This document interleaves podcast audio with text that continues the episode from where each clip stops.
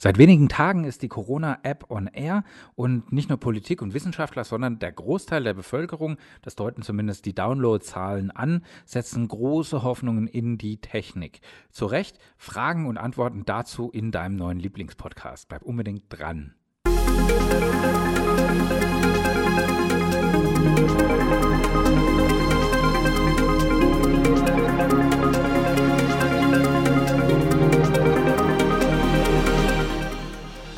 willkommen bei Revolution Pharmacy, deinem neuen Lieblingspodcast. Mein Name ist Reuter, Jan Reuter.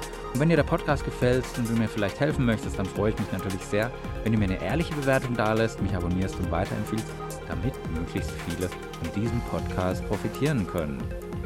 Die Podcast-Folge hier, die ist ein Mitschnitt aus meinem YouTube-Kanal, den du auch gerne abonnieren darfst.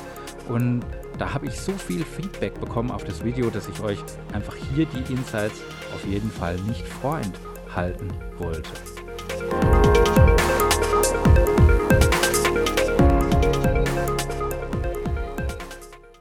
Nummer 1.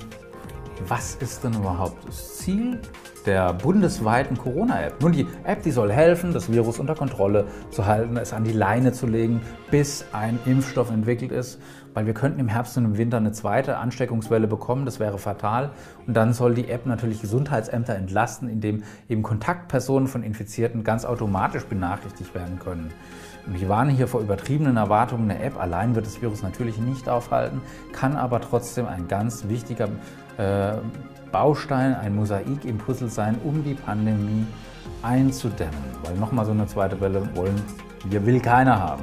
Punkt Nummer zwei, wie funktioniert die App? Wir haben in China und Israel, der wird auf Tracking gesetzt. Hier in Deutschland beruht die App auf Tracing. Und dieser kleine Buchstabe macht einen großen Unterschied. Statt Aufenthaltsorte oder Bewegungsprofile zu speichern, registriert die deutsche Corona-App lediglich, welche Geräte sich für mindestens eine Viertelstunde näher als zwei Meter kommen.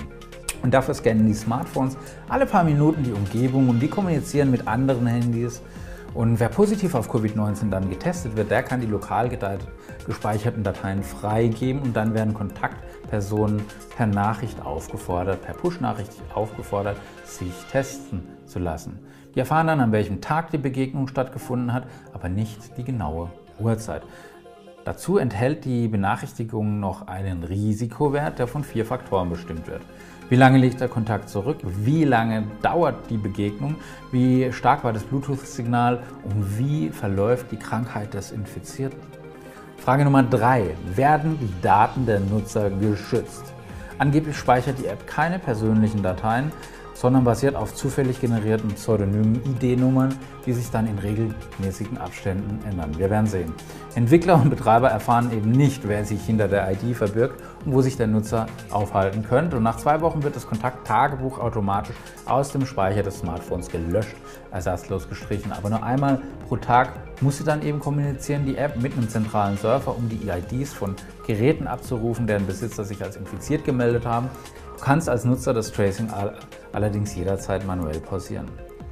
Außerdem liegt der Quellcode, der komplette Quellcode offen und so können Datenschützer und IT-Sicherheitsforscher schauen, wie funktioniert es, welche Daten werden übertragen, wo gibt es Schwachstellen. Und selbst der Chaos Computer Club hat äh, gesagt, dass es äh, vorbildlich ist, dass zumindest bislang veröffentliche äh, der Programmcode und das ist, kommt nicht häufig vor.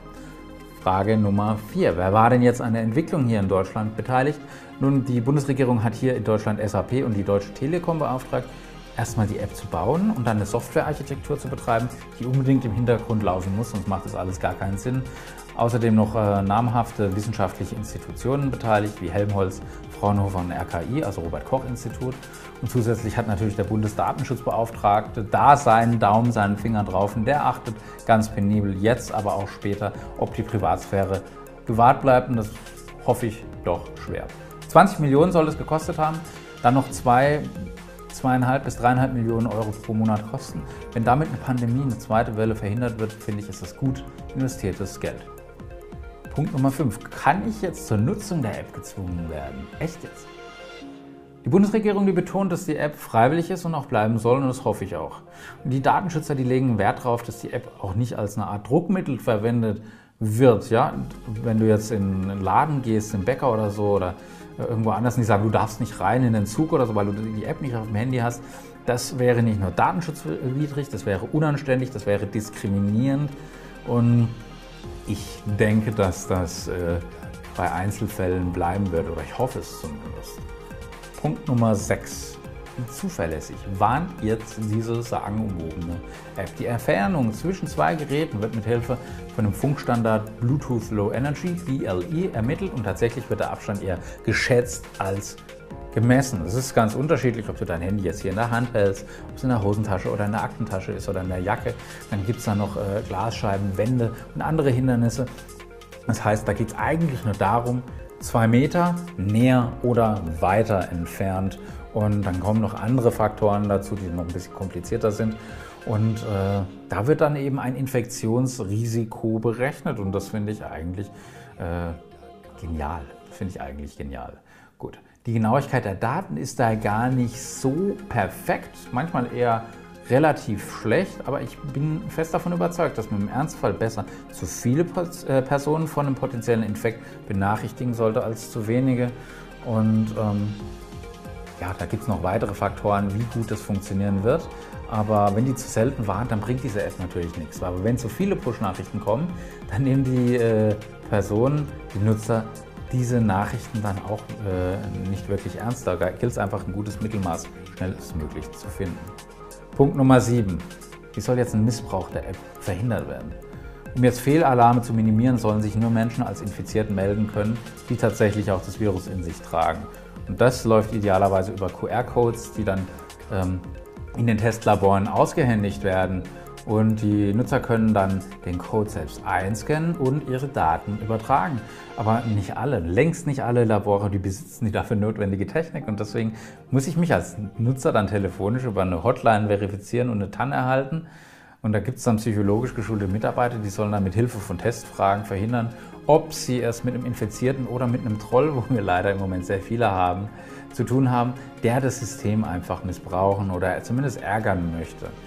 Aber was mich hier ärgert, die Hotline, die bricht an der Stelle mit dem Versprechen der Anonymität und das ist eigentlich sehr, sehr schade. Wir müssten eigentlich technisch schon sehr viel weiter sein. Weil wenn ich jetzt zum Versand einer Tante, einer fremden Person meine eigene Handynummer geben muss, dann läuft irgendwas nicht ganz richtig. Frage Nummer 8. Für welche Smartphones eignet sich die App? Es gibt alte Geräte, da funktioniert das natürlich nicht. Ähm, bei Apple ist es so, da gibt es ähm, iOS-Smartphones ab iPhones 6S unter iOS 13.5 und bei den Android-basierten ähm, Smartphones äh, ist es ab Android 6. dann gibt es natürlich andere ähm, Handys, zum Beispiel aus China, wo du dann weißt, okay, Huawei, was ständig in der Presse ist, mit dem Handelsembargo ohne Software äh, eignen sie, die sich deswegen nicht für die App. Der Technikkonzern Huawei, hat tatsächlich ein Upgrade auf seiner Seite durchgeführt und mit Hilfe dessen er dann eben auch Google-freie Smartphones die Nutzung der App möglich machen möchte. Ob das funktioniert, sehen wir dann. Und was hier noch ganz, ganz wichtig ist, so ein Appell an euch, geht nur in den offiziellen App Store oder im Play Store von Apple oder Google und schaut, dass du keine Fake-Apps einfach von Drittentwicklern erwischt, die dann natürlich dann deine Daten abgreifen können. Das wäre ganz fatal. Nummer 9. Welche Erfahrungen haben jetzt andere Länder gesammelt? Knapp zwei Dutzend Staaten setzen schon auf Warn-Apps gegen das Coronavirus und teils unterscheiden die sich ganz stark von der deutschen Lösung. Es gibt Regierungen, die verpflichten ihre Bürger zur Nutzung, andere, die sammeln noch zusätzlich Daten und die überwachen die Anwender. Nun ja, am ehesten hilft da ein Blick nach Österreich, nach Australien. Da spielen die Apps bislang keine zentrale Rolle im Pan Kampf gegen die Pandemie. Und auch die euphorischen Berichte aus Singapur sind mittlerweile auch äh, zurückgegangen und da haben sich die Vorteile äh, auch nicht wirklich bestätigt. Frage Nummer 10. Wie viele Menschen müssen jetzt die App installieren, damit die überhaupt erfolgreich funktionieren kann? Muss das jeder haben? Muss es drei Viertel haben? Oder sind es die kolportierten 60 Prozent, die diese Tracing-App einsetzen müssten, um eben Infektionsketten zu unterbrechen? Das geht auf statistische Modelle der Uni Oxford zurück. Ähm, es ist so, 60 Prozent wäre sehr, sehr hilfreich, sagen die Wissenschaftler. Aber ich sage auch eins, selbst bei einem geringeren Anteil gehe ich fest davon aus, dass die Zahl der Infektionen und auch die Zahl der Todesfälle sinken wird, weil die Leute einfach achtsamer sind, weil sie sich mehr Gedanken machen, mehr Rücksicht nehmen und dann wissen, okay, wenn nichts ist, kann ich mich etwas freier, nicht freizügiger, aber etwas freier oder entspannter bewegen, indem ich mich trotzdem an die Regeln halte, aber ähm, muss mir in dem Fall jetzt gerade akut keine Sorgen machen, was ein ganz, ganz wichtiges Fund ist. Und äh, auf der anderen Seite sind die Leute, die dann sagen, naja, da war jemand in der Nähe, die lassen sich dann eben von ihrem Arzt untersuchen. Das finde ich nicht verkehrt.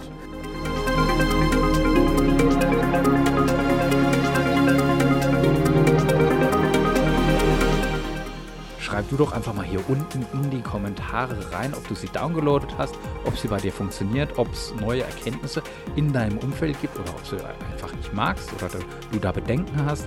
Das interessiert mich brennend. Mein Name ist Reuter, Jan Reuter. Und wenn du mir ein Abo schenkst, dann darfst du natürlich Jan zu mir sagen. Zieh die Mundwinkel nach oben. Love, Peace, Bye.